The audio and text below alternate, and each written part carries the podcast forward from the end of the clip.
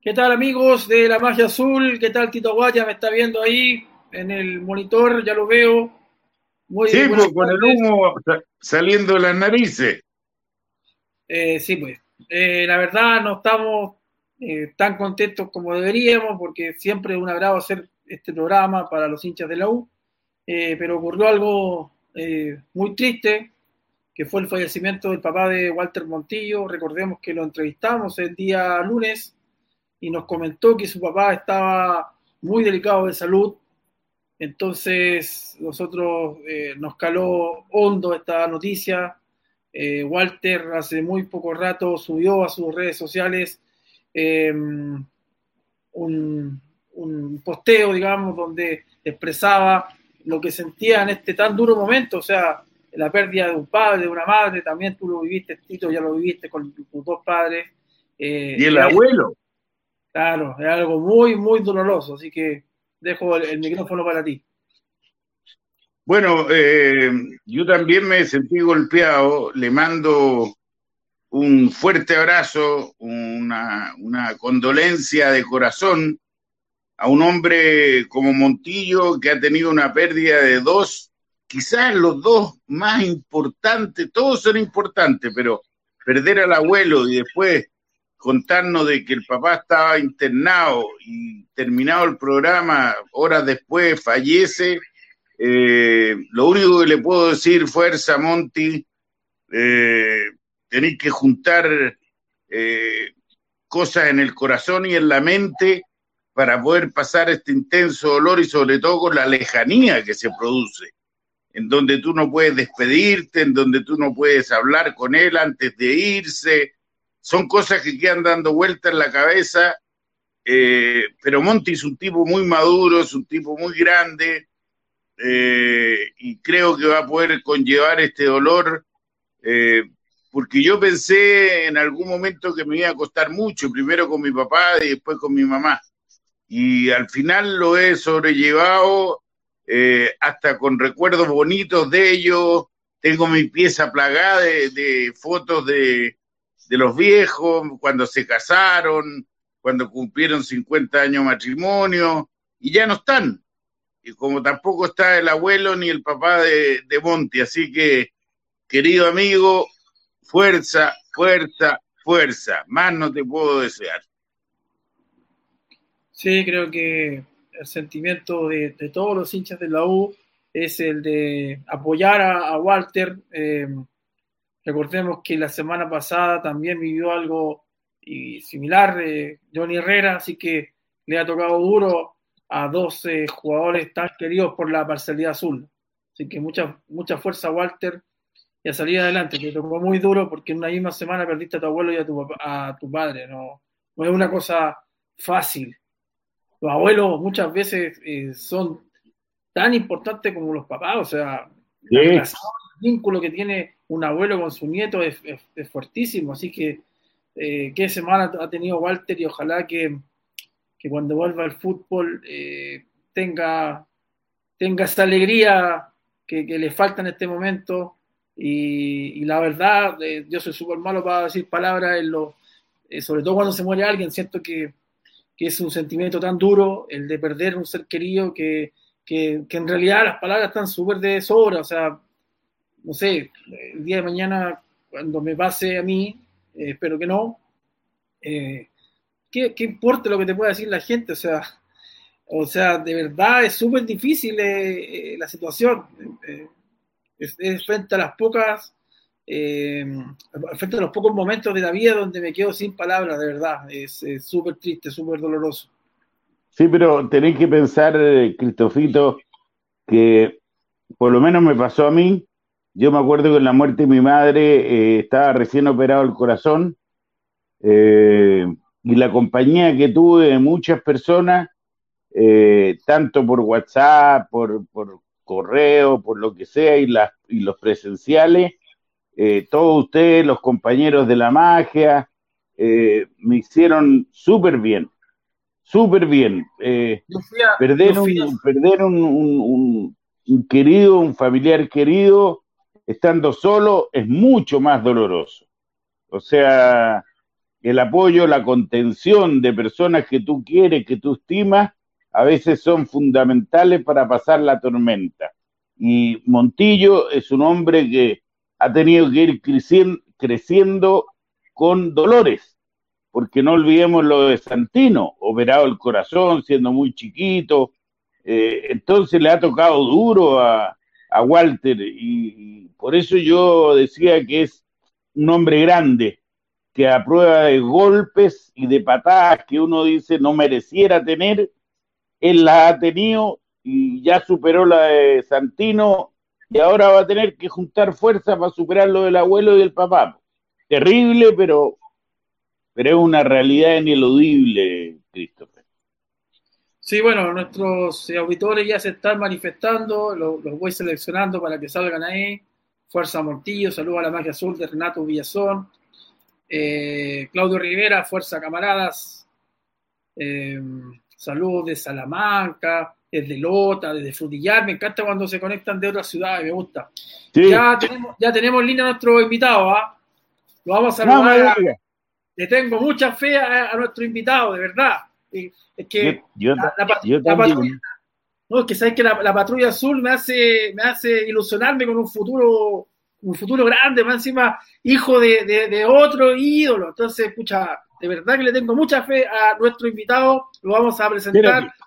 Espérate, ¿tú, tú esos huevos que salen con yapa y salen con dos yemas?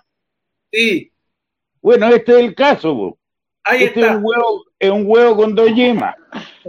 Ahí está entonces Esteban Valencia, ¿cómo te va Esteban? Te saluda la magia azul, ahí está Tito Aguad eh, y toda la gente que va a empezar también a hacerte preguntas, porque acá los jugadores, los invitados eh, suelen, ¿cómo se llama?, responder también las interrogantes de los hinchas azules, que tú, lo debes saber desde niño, fanático por esta camiseta. Sí, bueno, bueno, muy buenas tardes. Muchas gracias por la invitación y, y contento de estar con ustedes. ¿Cómo estás, güeyito chico? Todo bien, Tito, todo bien. ¿Encerrado? Encerrado, yo también. Eh, yo, yo soy de alto riesgo, compadre. Saco la nariz afuera y me agarra el coronavirus y me manda a guardar. Sí. que cuidarse. Oye, eh, güeyito, eh, antes de entrar a muchas cosas que vamos a cupuchar, porque esto más que una entrevista es una conversación, una charla, eh, la pregunta dura, ¿te costó futbolísticamente tener el apellido de un grande como era tu padre? Eh, mire, yo siempre lo, he dicho y lo he repetido, eh, tengo muy claro eh, todo lo que consiguió, lo que fue como jugador, bueno, lo que él es para la gente de la U, yo siempre me he tratado de, dar un paso al costado de eso y de, preocuparme de, mí, porque al final no hago nada con estar comparándome de él, a lo mejor si me veo menos que él, me puedo echar y, obviamente no es la idea. Yo en lo personal trato de, estar enfocado siempre en mí y de, trabajar en mí. Oye, esto de los préstamos y que te coloquen de titular a ti, a Lobo, eh, al Chico Moya cuando estaba en San Luis, parece que es una medida bastante positiva. ¿ah? Sí, bueno, en la U siempre se dice que cuando un juvenil llega, dicen que nunca está preparado. Eh, lamentablemente, lamentablemente así se, se, tiene hoy en día, pero, pero bueno, salir a jugar a, distintos equipos para volver con, con, mayor experiencia después a la U, obviamente es una gran posibilidad para nosotros los más jóvenes. Yo cuando te vi en las divisiones menores, te vi como volante de contención. Y ahora en Calera te veo más al estilo de tu papá, jugando por derecha, metiendo centro. Eh, ¿Ha cambiado un poco tu, posición en el campo de juego o yo estoy loco? Sí, bueno, sí, sí, he tenido un par de, transformaciones, por así decirlo. Eh, bueno, toda mi, mi, ser inferior la hice de, de volante de contención, ahí como seis bien parado.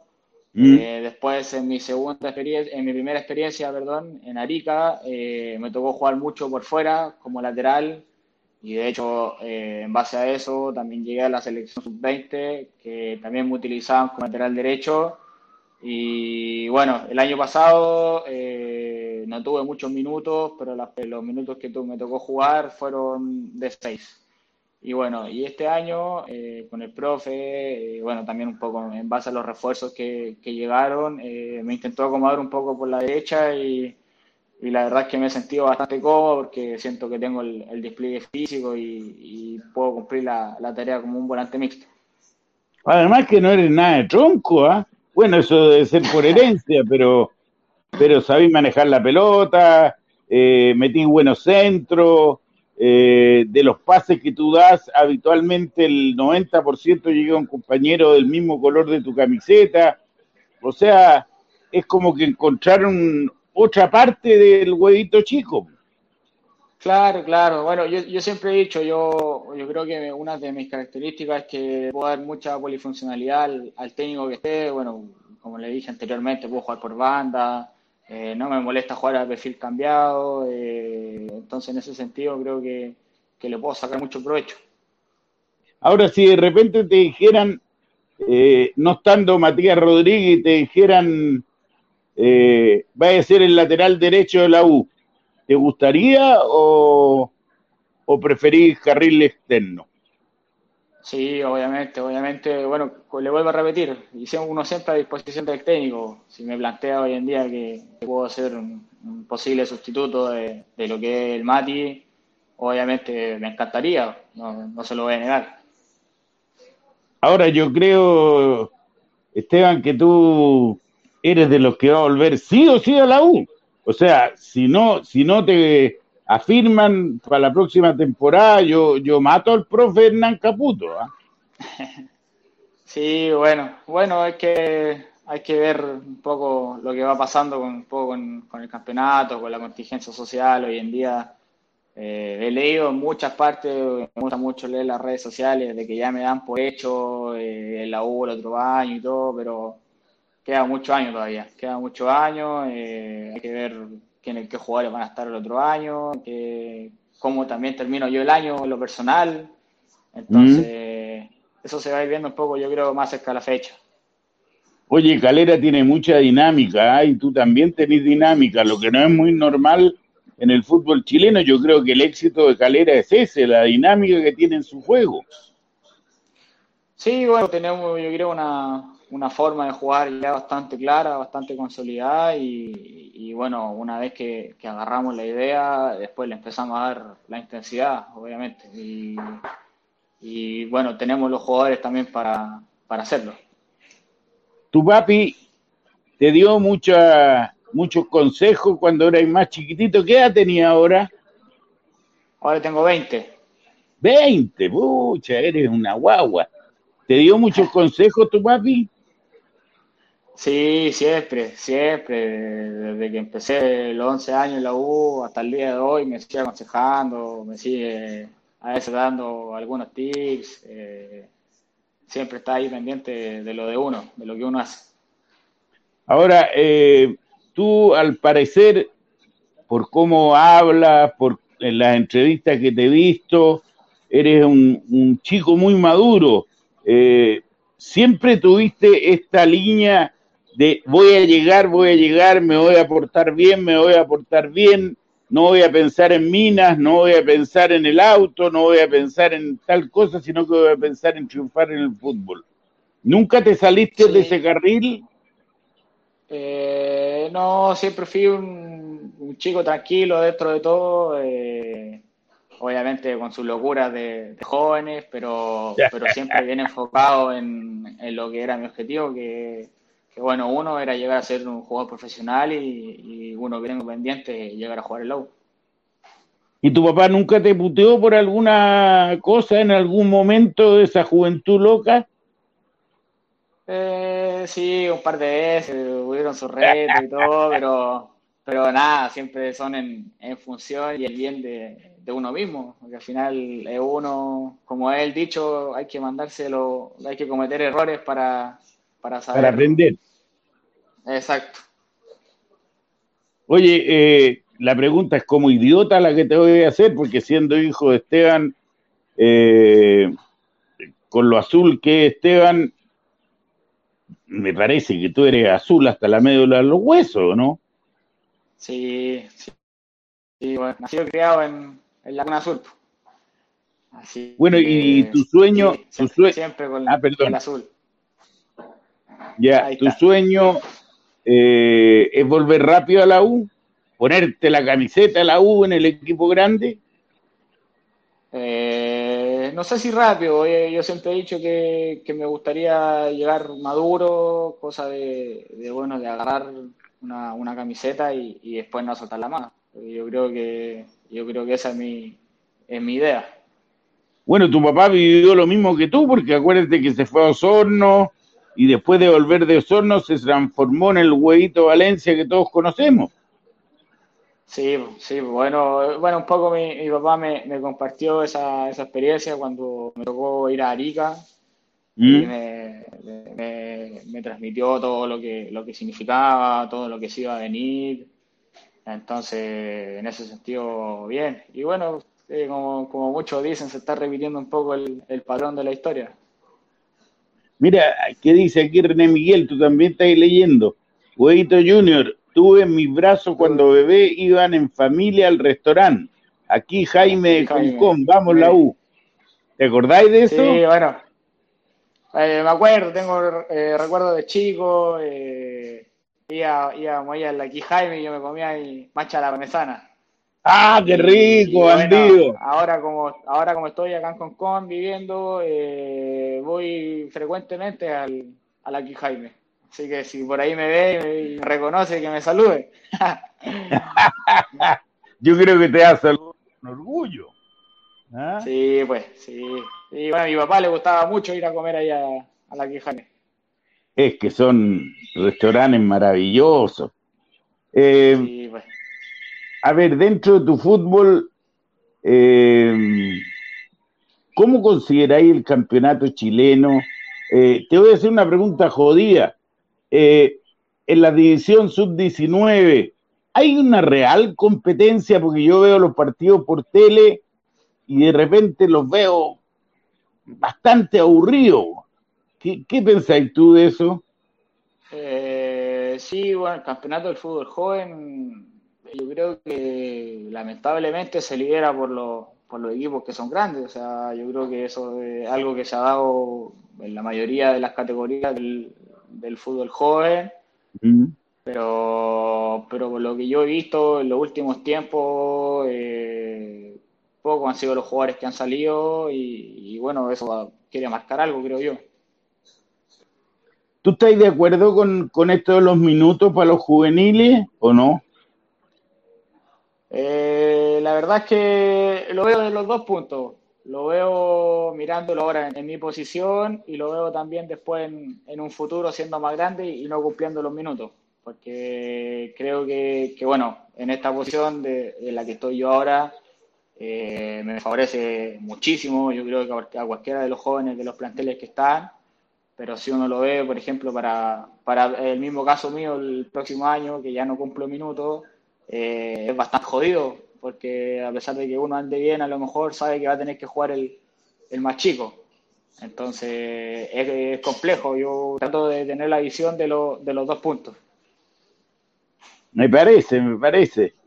Me, me, pregunta Cristian Contreras o te pregunta quién es tu ídolo referente en el fútbol. Bueno, mi ídolo yo creo que está de más de estilo. Eh, ¿Tu papá? Mi viejo, mi papá. Sí, mi papá, obviamente, obviamente. ¿Y qué otro en, la posición tuya como carril externo? Eh, me gusta mucho lo que hace eh, Charles, me encanta lo que hace Charles. Eh, Jugadora. también el, recorrido que tiene físicamente, que está en todos lados, se come el medio campo. Y, y bueno, eso. Oye, vos no te cansáis nunca, porque yo veo un partido calera van en el minuto 89 y te pegáis unos piques de 40 metros que yo digo, va a terminar de rodilla, y nada. Duráis, pero maravilloso los 90. Bueno, tengo una, capacidad física bastante buena, creo yo, y que bueno, sé manejar, entre comillas, los tiempos de, de cuándo correr, de cuándo no, de cuándo recuperar. Y yo creo que en base a eso también uno puede terminar de mejor manera los, los 90 minutos. Que ahora ya no son 90, ahora son 100, son 110. Sí, sí, con todo esto del, del bar, que los árbitros se demoran una hora, ¿ah? decidiendo si fue o no fue. Eso me da como lata a mí, un poco. Es que te queda un poquito la, la emoción y, bueno, los jugadores dentro eh, te corta el ritmo también. Te corta claro, no, yo, yo, digo, Esteban, puta, cuando hacía un gol, salís corriendo, te abrazáis con dos, tres, cuatro, cinco jugadores, después miráis para atrás, chucha, me, lo van a anular por A, B o C. ¿Por qué no, no, no, no? Es complicado ese tema, es complicado porque al final es lo que le digo, le corta la emoción, uno sale a celebrar el gol y, ver que, después no, y que sí, y que si lo hacen y, no, y oh, es súper complicado ese tema. Oye, me quedo dando vuelta una cosa, eh, me dijiste que estáis viviendo en Concón. Sí, sí, estoy viviendo en Concón. Ya, sí, porque ahí estáis cerca de Calera, po. Eh, sí, unos 40 minutos de Calera y bueno, eh, Calera hizo su, su complejo deportivo que está acá en Mantagua, entonces ah. eh, nos queda al lado. Yo fui a veranear un día ahí, un verano. Sí. En Mantagua. Sí. Sí, agradable. Lo pasé la raja, pero me tocó en el quinto piso, weón, y yo soy cojo, así que olvídate lo que me... lo que me costaba llegar arriba, weón. Oh, me imagino, me imagino. Pero, pero bien. Eh, ¿Cómo está compuesta la familia del huevito, papá? ¿Tú tenés cuántos hermanos? Eh, yo tengo mis dos hermanos. Mi hermano Jeremías, que tiene 14 años, y mi hermanita Agustina, que tiene 11. Ya. Eh, ¿Y tu hermano chico le pega la pelotita? No, nada, no le gusta, no le gusta mucho. No me digáis. Anda, sí, anda en la onda del skate y, y eso, no, no le gusta mucho la pelotita. Qué curioso. Podría haber sido era, otro era zurdo más encima. Y era zurdo, es zurdo. Sí. los zurdos son, son vitales. Tú eres derecho derecho, ¿ah? Sí, sí, tengo mi zurda, pero obviamente no, no es como la derecha. Claro, por lo menos no la usáis solo para embragar en el auto, sino que también le pegáis a la pelota. Sí, sí, Yo creo que uno como volante tiene que saber manejar un poco los dos perfiles, si no te, limita mucho. El, en las divisiones menores de la U, ¿a qué edad llegaste? Yo llegué en la sub-11, con 10 años Ah, o sea, toda una vida, güey. Sí, bueno, de la sub-11 hasta la, hasta la juvenil que me tocó estar ahí en la U y, después, bueno, salir a, a préstamo otra vez. ¿Y cómo te trataron en esos ocho años que estuviste ahí? Bien, bien, la U es un club tremendo. Bueno, cambió mucho. Yo llegué cuando estábamos entrenando en el físico estábamos en el físico y, y bueno, ahí era un poco más compleja la situación, pero bueno, era chico, entonces no, no, no, quizás no lo sufría tanto. Y bueno, entre el físico y el caracol, y bueno, después vino la, la construcción del CDA, y bueno, después el CDA ya todos sabemos lo que es, que tiene una, infraestructura, de, una infraestructura de primer nivel, y, y bueno, están todas las comodidades para, para desarrollarse uno como jugador. Oye, y cuando jugáis contra la U, ¿hay sentimiento encontrado?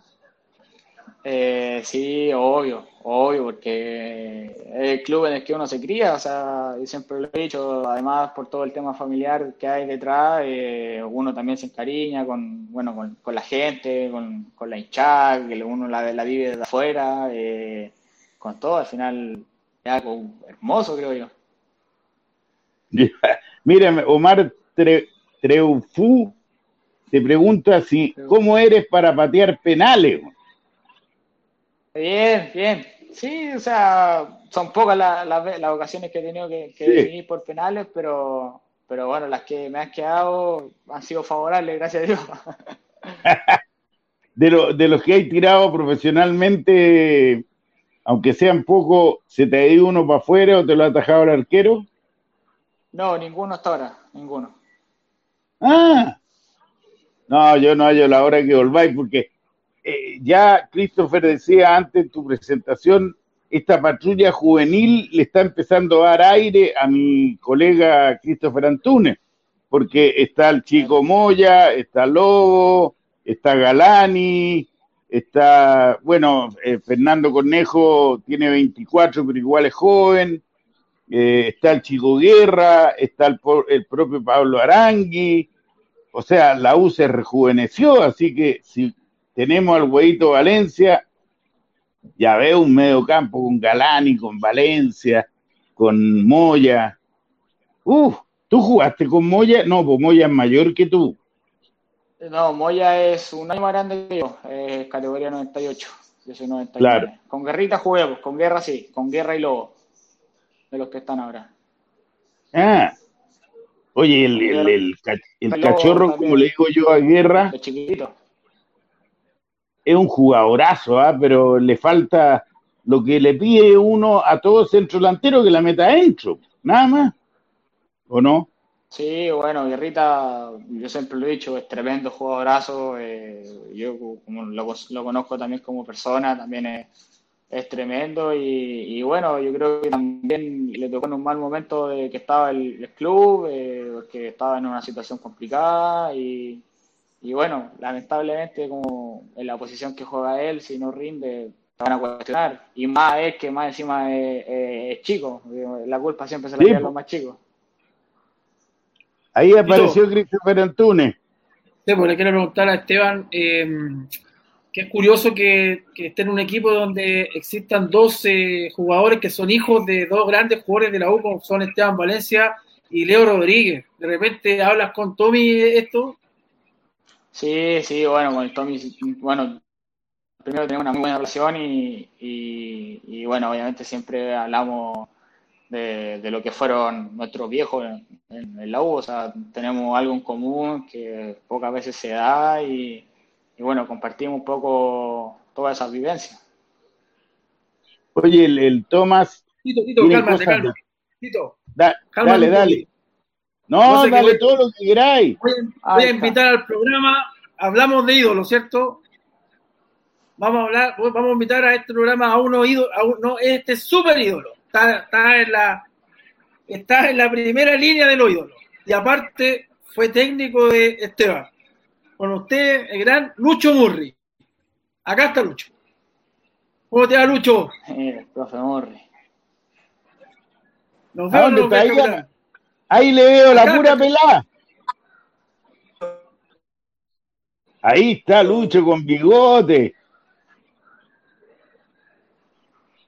Hola, capitán. ¿No, ¿no, escucháis, Lucho?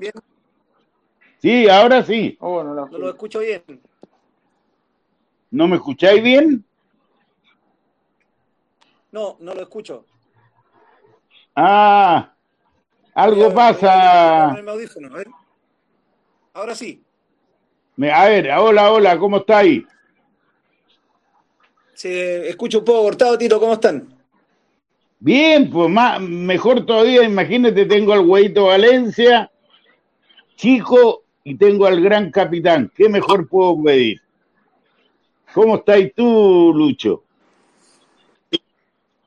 Hola, Tito, ¿cómo lo escucho bien? Voy a ver Vale, ¿me da unos minutos? Ya. Ok. Aquí, aquí, vaya a tener consejo, huevito. ¿ah? Me, tuve que peinar porque me sí, bueno. por, el pelo. ¿no? ¿Cómo? Al, bueno, al, profe, al, profe, lo tuve en, en Arica también, el profe Murray. Ah, ¿verdad, po? Él fue que me Arica. ¿Y de qué te hizo jugar ahí de 6 también? Eh, en un principio jugaba de 6 y también, bueno, un poco por la necesidad del equipo, pasé a jugar a la banda, por la lateral derecho. Mira, ¿y es jodido como entrenador el capitán? Hola Tito, pucha, no puedo arreglar el. Muy bien, el profe, que decir. un segundo. Ahí, ¿cómo si te escucho, Lucho? Dale, a ver. Oh. Ah, Christopher, ¿cómo se arregla esto? No, sigan conversando, si el capitán, el capitán se va a, arreglar rápidamente su, su, ¿cómo se llama? Su tecnología, lo pidió la tecnología el capitán, digámoslo así, pero ya, ya, ya lo vamos a tener. Sigamos con Esteban. ¿Qué pensáis de Lucho Murri como jugador, eh, Bueno, lo que lo dijo, en realidad, pero uno lo que ve, lo que veo y, lo que ve, que era un jugador firme, o sea, era pocas veces se lo llevaba a alguien y, y bueno, siempre te dejaba algo. Sí, no había ninguno que no pasara con una rasmilladura. ¿eh? Sí, sí. Y después aprendió a jugar a la pelota. ¿eh? Después empezó a jugar súper bien. También, técnicamente muy bueno, técnicamente muy bueno. Lucho, ahora sí. No, no me escucha el capitán. Grande capital, Luchito Murri, dice Fernando Riele. No, Tito, no lo, no lo escucho para nada. ¿Qué vamos a hacer, Christopher? Este es viejo como yo, no, no tan viejo como yo, porque yo soy casi tatarabuelo. Pero a nosotros la tecnología nos deja atrás mano. Al huevito no, porque el huevito está de, los de, los, de los nuevos. Nosotros estamos la raja, ¿no? ¿no es cierto, huevito? Estamos hablando, pero sí, como si estábamos hablando bien. ¿Ah? Estábamos hablando bien. Sí, ningún problema. Oye, em, te quería preguntar eh, cuáles son las cosas o cuál técnico te ha dejado algo en tu corta carrera. Bueno, yo creo que yo siempre he dicho que es una pregunta bastante amplia porque uno, bueno, que sale del fútbol joven, con todo el técnico de la U, siempre hay todos, yo creo que te dejan algo, muy difícil que un técnico no te deje nada. Eh, yo creo que el, profe Murray es uno de esos que, bueno, me dio la posibilidad de, tener mi primera experiencia como profesional. Ya. Eh, y bueno, después está, Tapaki que me dio la posibilidad de venir a, acá a Calera el año pasado. Y en base a eso, uno va, también va generando un trabajo y, bueno, producto de eso también se dio la posibilidad de que yo pudiera volver a estar acá. Sí, yo, yo te iba a decir que Paqui pudo haber sido uno de los, de los hombres importantes por el estilo de fútbol que tiene. Sí, bueno, eh, Paqui, bueno, ha dejado claro lo, que hizo acá en Calera el año pasado y, bueno, lo que está haciendo en Audax ahora, que, bueno, que es un gran técnico, que, le gustan los equipos con intensidad, con, buen toque y bueno, se ha visto plasmado en su equipo. Oye, ¿y sufriste de afuera con la U peleando el descenso? Sí, obvio, obvio. Yo siempre he dicho y siempre lo voy a decir, yo soy, soy hincha de, la U y obviamente ver al club en la situación en la que estaba era, era complicado. Pero la, la, eh, la U de este año, bueno, por toda esta mugre que estamos viviendo, no pudo seguir, iba con muy buen vuelito. Eh, se dio una mezcla interesante entre jóvenes y, y, grandes, como dicen los argentinos. Me refiero a Rocky González, a Matías Rodríguez, a Bosellur, eh, Larribey, que un hombre grande, Montillo, y ahí le, metieron a todos los cabros jóvenes, se hizo una mezcla perfecta, ¿ah? se, ve más, se ve más liviano, más alegre el equipo. Sí, bueno, yo creo que en todos los equipos eso es súper importante, que haya un complemento de, de, juventud, de, ganas, de tener ese, esa ganas de querer comerse el mundo y también eh, la experiencia y la jerarquía de, de los jugadores más grandes. Yo creo que, que, hoy en día lo que, lo que le está pasando a la U es un, gran complemento porque tiene los jugadores para, para hacerlo. Oye, en Calera, ¿qué trabajo te dan ahora en la casa? entrenáis al levantarte en la mañana, tenía unos tips especiales. Eh, no, estamos entrenando esta aplicación que la están usando todos, que es Zoom. Eh, entrenamos todas las mañanas con el profe, hacemos rutina, un poco de, movilidad, de todo, pero porque la idea es obviamente no, no perder el trabajo que se, que se venía haciendo. Así que estamos todos los días entrenando de lunes a sábado y, y bueno, yo también en lo personal eh, trabajo por fuera con otras personas, así que así que también en ese sentido estamos, trabajando. ¿Cuánto mides? Yo mido 1,72. Ah, no es mala estatura para la posición que usáis. ¿Y cuánto calzáis? Sí, sí, sí. ¿Cuánto peso? Eh, peso, estoy pesando 70, 70. Ya. ¿Y cuánto calzáis? Porque dicen que los que tienen patas chicas le pegan bien a la pelota. Ah, no, 41, 41. Sí. Ah, tenéis patas grandes, pues. Pero igual le pegáis bien a la pelota, así que da lo mismo. Sí. Christopher, ahí te veo, apareciste. Sí, sí. Estaba, estaba, me estaba acordando que el año pasado, cuando jugaron las leyendas de la U en Nueva York, que tuve la suerte de estar ahí, el huevo jugó de sella, lo vi jugar de volante con tensión a Esteban Padre. Así que. Uh, lo, lo, escucho súper cortado. Sí, es que yo soy el problema con el internet, me parece. No te contaba que tu papá en ese partido de leyendas contra Colo Colo jugó de volante de contención. Eh, no lo escuché.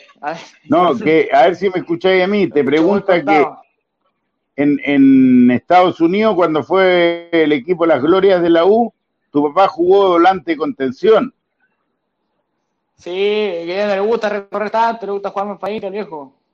De todos los viejos se echan para Le gusta ir manejando los tiempos, le gusta manejar todo. No, es verdad. ¿ah? Bueno, uno, un ejemplo de eso que no tiene marca era David Pizarro. Jugaba volante en la Roma de, corte y no le quita la pelota ni una hormiga. Sí, bueno, ahí también no jugó en tiene una carrera yo creo que admirable y, bueno, por algo será. Así que... A ver, habla Christopher, a ver si ahora te escucha. No, ya te iba a decir que no nos molestemos más a Esteban, que le agradecemos su, buena onda, su buena voluntad y que le vaya súper bien este año en la calera y vuelva a la U, que triunfe. Y ojalá. Si no vuelve, si no vuelve me, me retiro de la U. Ya, bien, me parece bien.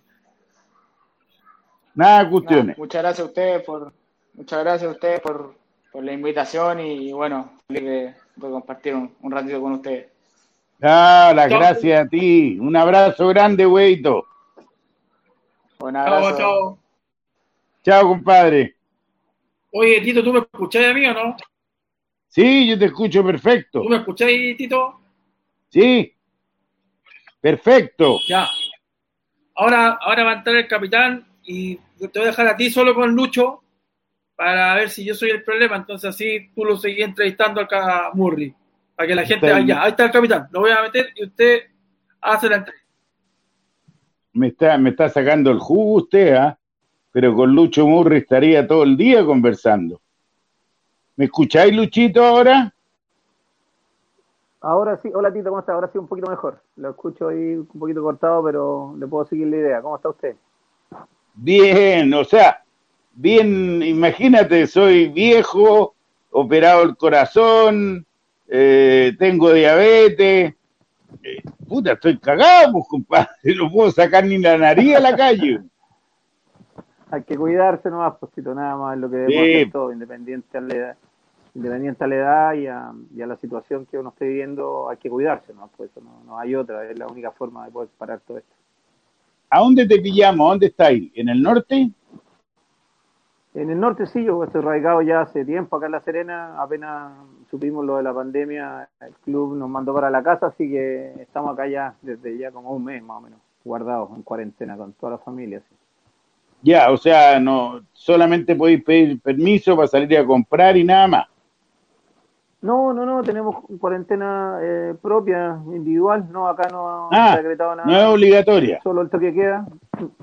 Exacto, no solo el toque queda nomás acá en la comuna de Coquimbo. Y no, no, pero en el centro nomás la gente ha hecho la, la, vida un poco normal, pero para acá donde me toca vivir a mí no se ve muy poca gente.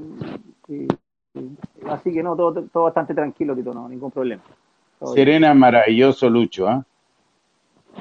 Sí, siento que debe ser uno de los buenos lugares donde pasar este problema, creo yo, o sea, por, por lo que significa el entorno, más que todo, o sea, yo ni me imagino estar encerrado como puede pasar con muchas familias chilenas en, un, en unos lugares tan chicos y, y así casi casi sin tener la posibilidad de salir. Por eso yo cuando piden tanto la cuarentena total, yo no estoy muy de acuerdo porque no todos la pueden hacer ni tienen la situación de poder convivir tanto tiempo en espacios tan pequeños juntos.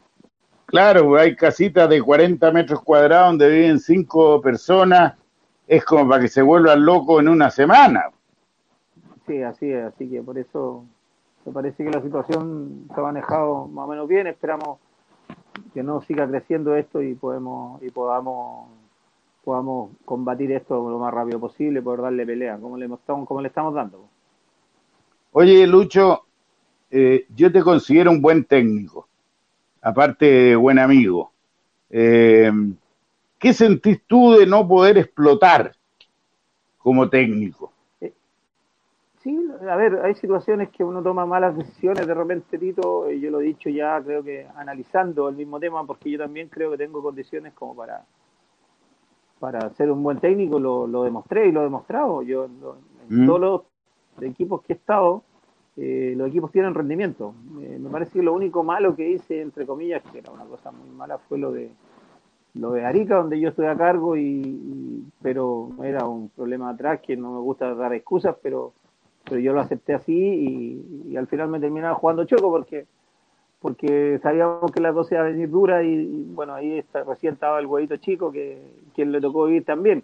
Sí, pues estuvo contigo. Pero, claro, que me criticaron mucho porque decían que yo me llevaba un paquete, que por amistad con el huevo Valencia me llevaba lejos, bueno, y todo. Yo le, que hay mala condiciones, siempre le di condiciones a, al Teddy, así que él va a crecer como futbolista. Y lo que está haciendo demuestra un poco que no tan mal ojo no tengo, así que está, está bien la cosa. Tú, eh, con respecto a la U, esta, esta renovación de gente joven, Moya, Lobo, Galani, eh, bueno, trajimos al, al chico Arangui, eh, y mezclado con lo... Usted me, puede dar, usted me puede dar fe las veces que nosotros conversábamos fuera de micrófono, que era lo que yo le decía, que la U necesitaba un, una renovación en su plantel, ¿no? Se lo, se lo dije. Absolutamente, me, lo dijiste varias veces. Muchas veces. Y me parece que ese proceso ha sido doloroso, eh, porque tocó sufrir, eh, el año pasado hubiese sido muy duro, estábamos ahí muy cerca del descenso, eh, y, pero con acierto y desacierto me parece que lo que está haciendo hoy la U eh, me parece que es lo correcto. Han, salido jugadores interesantes que le han dado un, un espíritu nuevo al equipo y eso era, me parece, lo necesitaba, la fuerza del, del jugador joven es muy necesaria en el fútbol de hoy día. Y más con la sangre de la U metida adentro, alguno. Sí, bueno, eso también, también lo discutimos muchas veces, pero como le digo, o sea, es re importante eh, ver para hacia dónde va el club. En ese sentido, me parece mm. que la U hoy, hoy, ojalá lo pueda mantener. Yo, yo digo, escucha, está, la U está bien, eh, empezó bien, trajo buen refuerzo, Montillo en un nivel extraordinario, eh, más los jugadores jóvenes que usted acaba de nombrar, este, pero se imagina una mala racha y que no van a empezar de nuevo con que, pucha, no, esta cosa no sirve y que la, que la cache la espada, la cuestión, no, es que tiene que tener un, un proceso y que lo mantengan en el tiempo, porque si no vamos a seguir dando tumbo y no mantener una, una clara idea que es lo que quiere la U para, para el futuro. Yo no sé la relación que tú, eh, si tuviste o no tuviste con Goldberg y con Superman, pero yo una vez dije, y todos me trataron de loco, que la mejor contratación que había hecho la U eran estos dos amigos azules. ¿Tú estás de acuerdo o no? Sí, a ver, eh, yo no, no, tengo una gran relación con los chiquillos, no, no, ningún problema. Eh, eh, los conozco mucho, eh, sobre todo a Rodrigo, mm.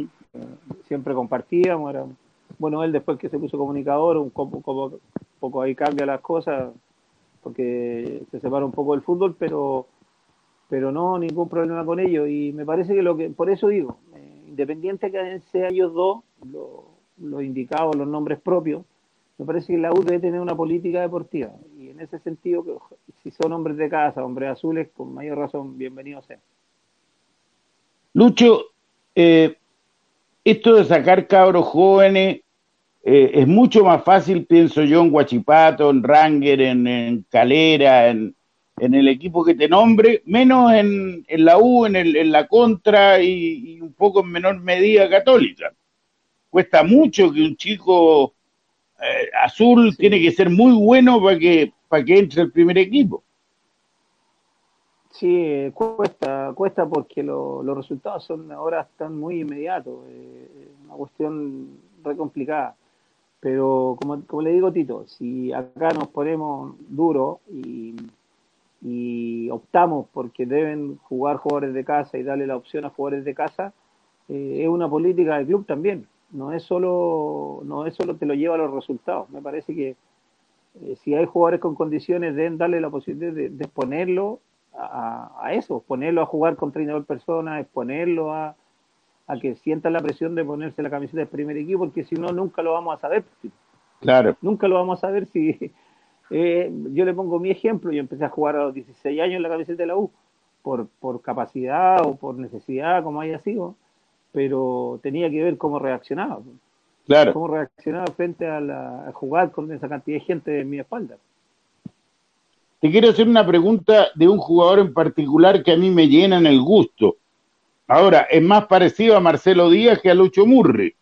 Y juega en el puesto que tú jugabas, y me refiero al chico Moya. ¿Qué te parece ese chico? ¿Lo, lo tuviste o lo viste cuando estaba ahí en las divisiones menores?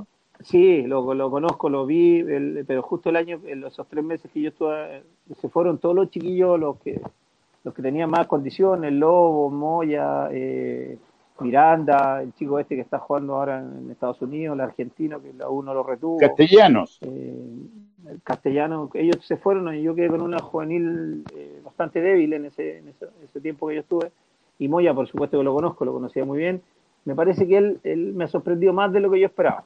Soy súper sincero. Ah, mira. Igual que a mí. Eh, y es que es por la razón que le decía antes. Había que verlo jugar. Claro. Y, ha, demostrado que, que, no le pesa jugar con 30 personas, tiene personalidad, tiene un buen pie, eh, y tiene tiene para tiene pasta para jugar el U y ojalá se la sigan dando no vayan a traer un volante con tensión ahora y le tapen el, en el lugar que él, que está ocupando en estos momentos no sería un crimen imagínate que en ese sentido Caputo eh, ha sido bastante firme dejó a Espinosa en la banca que no es fácil ¿ah?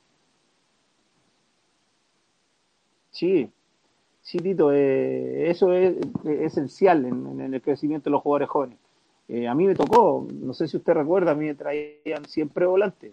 Sí. mi inicio, Roldán, eh, después trajeron, incluso cuando estuvimos en la D, trajeron al chico Valenzuela, siempre traían volantes centrales, o como llaman ahora, volantes de contención en su tiempo. Y al final terminaba jugando siempre yo, pues, y al final, y, ojalá esta vez que tengan, tenemos, me parece, jugadores en, en, la U hoy en esa posición, está Cornejo, está Galani, está Moya, que son tres jugadores que pueden jugar perfectamente. A mí me gusta mucho también Gonzalo Espinosa en esa posición como volante central, que no lo han, no lo han visto, no lo han probado en la mm. zona de Caputo, prefiero otras opciones. Eh, me parece que el Gonzalo tiene un muy buen pie, es fuerte en mano a mano, eh, sería un buen, un buen volante eh, central. Y ahí correría a Moya como externo. Claro, ¿no? Ahí estaría... ¿O jugaría los dos como tapones?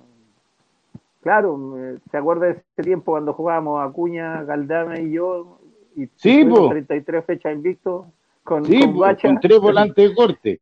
Claro, jugábamos los tres, jugaba el Leo con el huevito adelante y Pedro González solo arriba. Y, no nos ganaron en 33 fechas, estuvimos invictos, el año 99. No, ese era un equipo, el que pasaba por la mitad de la cancha salía rasmillado. No, pero Tito, sabe, sabe, que con este tiempo de encierro, esto se le va a contar como ya un poco. Eh, me, me, he puesto a ver partidos antiguos míos. ¿Ya? Para ver si era verdad que porque uno se olvida, o sea, cómo jugaba y todo eso, porque ahora cuando uno es viejo uno se cree bueno y toda la cuestión empieza la típica. Pero yo jugaba bien, Tito jugaba, no, no, no pegaba muchas patas, ahora me doy cuenta de, de, eso. Tenía cambio frente, jugaba de primera. Sí. Y, no, y porque estuve viendo el otro día el clásico que le ganamos 3-1 a Colo Colo en el Monumental y, y partidazo de ese solo al Heidi y decían que no me tenía pase gol. Eh, por eso me, me reafirma mi, mis convicciones como, como, como el jugador que fui en su tiempo.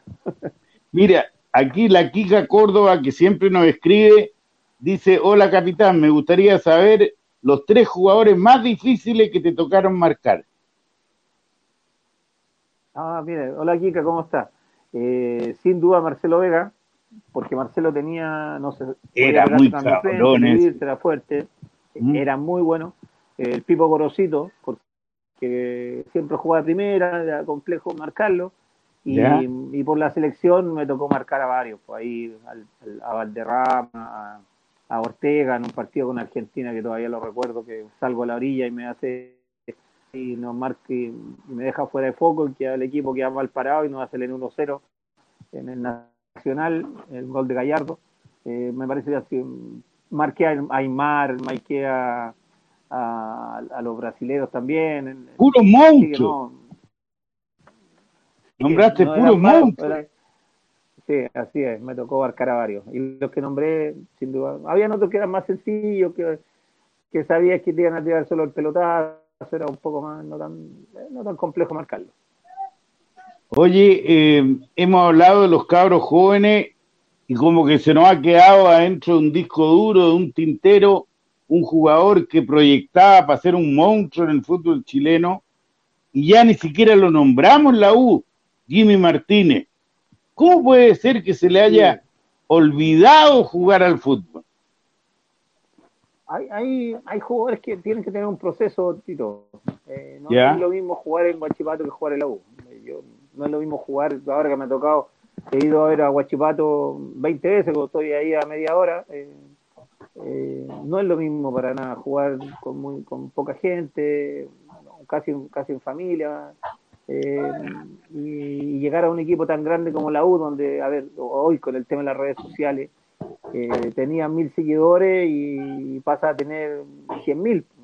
y claro. te cambia, eh, te cambia de un día para otro muchísimo. Y, sin duda eso afecta. Yo creo que en las condiciones Jimmy las tiene. Eh, y, me parece que él le haría bien salir. Salir. Un uno lo como carta, como carta, pero sí lo, le iría muy bien ir a préstamo, un equipo donde vaya a pelear, a jugar y después volver a la U un poco más hecho como, como jugador. Sí, yo, ¿sabéis lo que me pasa a mí con, con Jimmy? Lo he dicho en los comentarios de los partidos, lo encuentro muy carretonero para el puesto en que juega. Me refiero a que lleva la pelota, lleva la pelota y no agiliza el juego.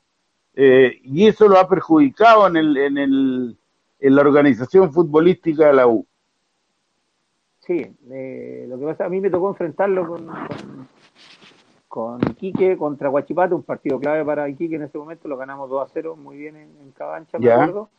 Y, una de mis instrucciones fue que no lo dejáramos jugar.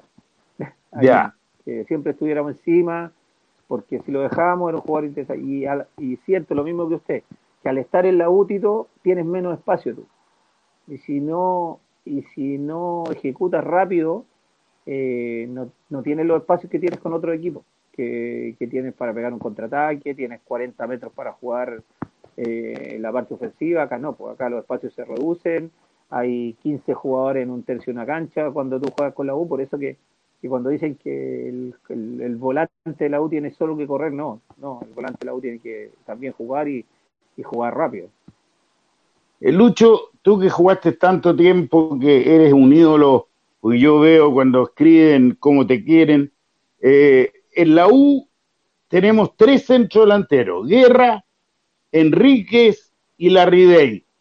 Y nos falta un pepero en realidad. a, ¿qué, me refiero a Pepero? A ver si tú estás de acuerdo conmigo porque tú me podés dar una clase. Eh, Pepero es el que, soluciona problemas solo. ¿ah? Claro, claro. Pero esos jugadores hoy a Chile no llegan, postito. Claro, por ejemplo, por ejemplo, Morita, cuando vino la UTO le tiráis un pelotazo y él se la arreglaba. Eh, incluso el Pato Rubio. ¿Ah? ¿Cuánto lo tuvimos, Postito? ¿Cuánto lo tuvimos a Mora? Sí, seis meses, güey. Nada, o sea, es que, es que esos jugadores ya... Es lo mismo, volvemos atrás, Postito, a ese partido del año 2000. Eh, estaba, ¿Mm? yo veía, y en el otro en el, jugaba Alberto Acosta, jugaba, eh, era, nosotros jugaba Flavio Maestri, jugaba Pedro González, jugaba Richard Baez, puro seleccionado chileno, y, paraguayo y peruano, o sea, me parece que ese eh, los cuando tenemos alguno de esos los disfrutamos muy poco. Y es por la sencilla razón de que se lo llevan al tiro. Hay muchos mercados que, es difícil competir contra ellos. Yo, yo soy medio autoritario. Yo haría que todos los jugadores, cuando se le hace el contrato a los 18 años, no pueda ser vendido antes de los 22. Es muy, es muy dictatorial mi posición. y mucho y muy ideológico también postito. Eso ya es, ojalá lo tuviéramos todos y seríamos felices todos disfrutando jugadores por muchos años así pues imaginen Marcelo sale en esta época. No hubiese jugado hubiese jugado tres meses y se hubiese ido. Sí. suerte en esa época no era tanto y lo pudimos disfrutar un tiempito un par de años acá en Chile si no recuerda o sea hoy día la globalidad del fútbol cualquiera cualquier de cualquier parte del mundo era un partido y, van a ver, ah, ese me, tinca ya, tenemos plata, lo llevamos y, y para el, fútbol chileno hoy día es difícil poder retener a, si te ponen una, una, lucas ahí encima de la mesa. Eh, dentro de esta charla súper grata para mí por lo menos, eh, la pregunta es jodida. ¿Se te quitaron ya las ganas de ser técnico de la U? ¿Lo vais a hacer aunque cumpláis 70? No, yo sin duda es una de mis aspiraciones. Yo, a pesar de haber estado adentro, eh, siento que no, no tuve mucha interferencia en lo que se hizo. Nomás yo apoyaba, nunca critiqué, nunca critiqué eh, públicamente a nadie. Yo hice mi trabajo tranquilamente, pero mucha mucha injerencia no tuve. Yo era un ayudante nomás, del que acompañaba en este caso a Víctor Hugo y a, a Víctor. y a Rodoni, que era el PF y nada más, pero en definitiva eh, sí quiero volver y tener mi chance alguna vez, pues, sin duda. O sea, creo que por mi carrera como entrenador, eh, la, de, la de haber tenido. Quizás no era el momento cuando fui, pero pero hay decisiones que uno toma y porque yo estaba en Serena estaba muy bien, habíamos hecho un equipazo para pelear el ascenso, pero me llamó la U, pues es como es que no sé, te llamó te llamaron y tuvimos que irnos pues, a salvar la cuestión, nos pusimos al pie del cañón, eh, y sí, nos, me parece que nos trataron un poquito mal, pero, pero bueno, eso es un tema ya más para largo. ¿Qué edad tenía ahora, Lucho? No es para ahora, sí que entregar mi experiencia que tengo como jugador y como entrenador a la en algún momento. Te preguntaba, ¿qué edad tenía ahora, Luchito? Parece que, mm, que Antune es el problema. Antune es el problema. Eh, te preguntaba, ¿qué edad tienes ahora? Yo, siento yo. Sí, tú. Ah, 50. Recién cumplido, el 24 de diciembre cumplí 50 años. Ah, feliz cumpleaños atrasado. Pero estáis joven todavía. Estáis joven todavía, tenéis todo el derecho a pensar en el sueño que tenéis. No, por supuesto, lo quiero. Me, voy a, me he preparado, Tito. O sea, hice muchas cosas, incluso hasta la U me pagó un viaje. bueno, no me preguntaron mucho lo que hice, pero, pero en definitiva me sirvió de mucho, lo agradezco, porque aprendí muchísimo. Si estuve un mes y medio en Europa y, me sirvió, así que sin duda eh, también mi paso por la U no puedo negar que hubo cosas muy lindas el cariño de la gente, de los que la gente que trabajaba. Me acuerdo el día que me voy, eh, pucha, hasta lloramos juntos, que yo sabía que me iba a costar mucho volver. Y, ha sido así, la gente del casino, la tía del casino, yo recuerdo, tengo ahí una anécdota muy buena porque ella eh, estaba todo el habían 50 personas en el casino y a nadie le daban falta. Falta y al único que le daban, me gritaba, yo venía entrando, capitán, me decía, aquí está su falta. A nadie más de aquí, de los que están acá en el estaban los entrenadores, estaban, y quizás se enojaban por eso, no tengo idea. no. Y, oye, ¿por qué no le daban falta? ¿Porque era muy cara o porque lo era muy caro, en era muy, no, era para, era sola, me decía que se la tengo guardada para usted nomás, eh, capitán. Yo me acuerdo que me hacían unos sándwiches de huevo revuelto exquisito ahí. Eh, medio en broma, medio en serio, pero al final, bueno, ella, de, toda, toda, la gente, los cancheros, el cariño que, que yo tuve en ese, en ese tiempo que estuve ahí, fue, fue muy grato, sobre todo de, lo, de la gente que trabajaba en el club. Eh, ¿Qué recuerdo tenéis de la dupla que hiciste con el Pato Mardones?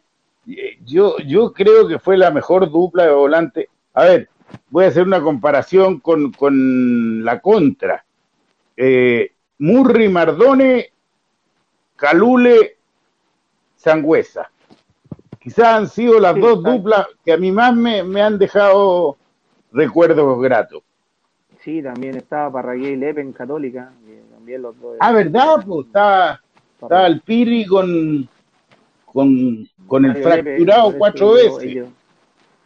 claro, ellos tenían una dualidad muy parecida a la nuestra con el Pato, porque me parece que Sangüesa y, el Calule en ese tiempo eh, eran medios parecidos. Eh, eh, y hoy no, Sangüesa aún juega, juega muy bien, ahí está Fernández Vial. Y juega de 10 no juega ahí en la misma posición, pero no marca a nadie, sí, pero tiene un juego ahí, hay que marcarlo, porque si lo dejas solo, lo dejas solo, te mete un, una pelota sin problema.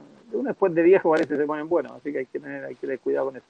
Y en relación a lo que me preguntaba, lo recuerdo con el pato, a ver, el pato cuando llega a Tito, yo, yo, bueno, yo corría, metía, marcaba posiciones, me hacía muy bien mi pega como, como volante, pero la llegada del pato, como que, yo lo veía a él que llegaba a rematar. y, un día yo le digo, pato, pero ¿cómo no? Atrévete, me dijo, me dijo Lucha, atrévete nomás. Y, si tú pincha, anda, hazte notar, me dijo. Y, y en ese sentido el pato me ayudó mucho en mi crecimiento como para agregarle cosas a mi juego, como, como volante, como volante central, con contención le agregué cosas más ofensivas y en el manejo de la pelota que también fue importante el Pato para mi crecimiento como jugador. Lo que pasa es que el Pato está adelantado a los tiempos porque hoy día si un equipo no tiene un buen corte o un par de buenos cortes que sepan con la pelota, porque para mí el fútbol parte de los volantes de corte hoy día. Sí, hay que tener, sobre todo los equipos como la U, porque tienen que tener manejo los, los volantes. ¿no? No pueden ser solo correr y quitar, tienen que tienen que jugar, tener cambio juego, cambio juego, buena visión, eh, ordenar mucho el equipo, ser el equilibrio. Eh, el volante de contención, sobre todo para los equipos como la U, Colo Colo, la Católica, los equipos protagonistas, eh, tiene que tener un, juego y un, y un, buen pie, un buen pie sobre todo para hacer la primera salida del equipo. Luchito, llegó la hora porque pucha, nos diste 30 minutos de tu tiempo. Eh, nos vemos bonito porque los dos pelados nos vemos, pero, ¿ah? Como la dupla perfecta. ¿Ah? No, cuando quiera, cuando quiera Tito. aquí estamos. No, para mí. Ahora. Ahí apareció Christopher y quedó la escoba. Responda a la pregunta. entró, Antunes y quedó la escoba, así que. No, dice que contesté. no. No, que me dice que conteste esta pregunta. ¿Es Marcelo Vega el mejor 10 de la historia del fútbol chileno? No, no, no, no. No, que era bueno, bueno, eso sí. Pero me parece que hubo, hubo mejores. No, antes que él está. claro. Manolito Roja. Sí, se tiene que ver por los resultados que lograron en, su carrera como, como, futbolistas también, pues no solo no solo va la capacidad y calidad técnica, era muy bueno el botón, pero pero pudo haber hecho una carrera mucho mejor que la que hizo. Bueno, Luchito, eh, por mi parte te voy a decir que a mí muchas veces me putearon y me preguntaban si tenía algo que ver contigo por el amor de que volvieras a la U. Eh, me preguntaban por qué lo defendía tanto y yo te lo digo cara a cara porque creo en ti. Eh, esa es una verdad irrefutable para mí. Eh, además te considero mucho como amigo. siempre has sido recto en todas tus opiniones. Así que ¿Para qué te voy a decir la alegría de poder haber conversado 30 minutos? Y un abrazo grande, Lucho, que te vaya a la raja. Gracias, Tito. Un abrazo a la distancia. Allá lo hincha la U a cuidarse, a lo hincha el fútbol también. Y sin duda yo también me creo, creo en mí. Eso, eso ha sido eh, una filosofía de vida, creo en mí, en mis condiciones. Eh, también como, como jugador me costó mucho al comienzo, siempre fui cuestionado, que no, que no era para la U, que no era para la U, pero al final terminé imponiéndome y al final yo estoy seguro que me voy a terminar imponiendo también en algún momento como entrenador. Así que a, que pase el tiempo, a hacer la carrera larga de nuevo, la vuelta larga y, ya estaremos por ahí nuevamente. Un abrazo, querido capitán. un abrazo, Tito. Hasta luego. Chao, chao. Chao. Bueno, Christopher, ahí está el gran capitán contándonos de una y mil cosas. Oye, ¿tú me escuchás o no? Sí, yo te escucho. Me cortó el capitán, no quería hablar conmigo, parece. No, no, si además yo le dije, yo le dije, cada vez que apareciera Christopher, di que no escucháis ni wea. Ojo, los dejamos invitados de inmediato porque el viernes vamos a conversar con Matías Rodríguez, el capitán de la U. Así que preparen, sus preguntas para el día lunes a las 3 de la tarde la magia azul. Lo más no, el viernes, el viernes. Viernes, perdón. pero el viernes no es feriado. Sí, es feriado. Vamos, ¿el programa o no? Sí, vaya. ¿En qué cambia el día feriado a tu día de hoy, al de ayer y al de mañana? No cambia nada. el, el, día especial de Semana Santa. Bueno, pero no digáis garabato nomás, pues. Te va a costar, pero al intento. Sí, pero viste, ahora estoy diciendo poco garabato, ¿ah? me estoy portando la raja. Sí. Ya, muchachos, gran eh, audiencia desde que empezamos con este, con este proyecto de la magia azul en casa Así que nos vemos bien, Netito. Chao. Chao, te quiero. Y a los azules también. chao. chao. chao.